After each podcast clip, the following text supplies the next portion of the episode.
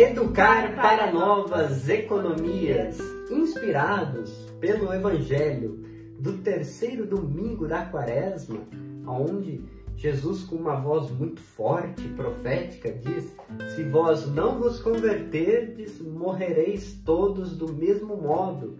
Ele estava ali dando uma catequese para as pessoas ao seu redor, dizendo que a conversão é, é um imperativo para quem quer se colocar no seu segmento. E ali ele usa a imagem da figueira. Ninguém é um caso perdido, nada está assim de uma maneira irreversível, tudo pode mudar.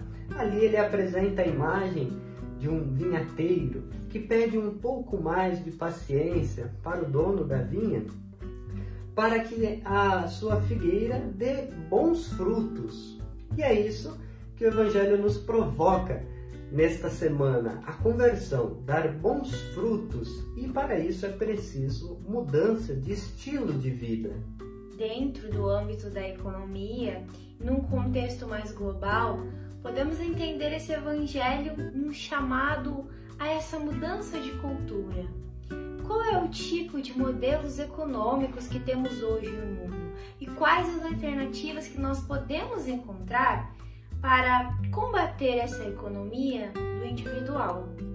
No âmbito mais microeconômico, das finanças pessoais, podemos entender que não há situação que não possa mudar.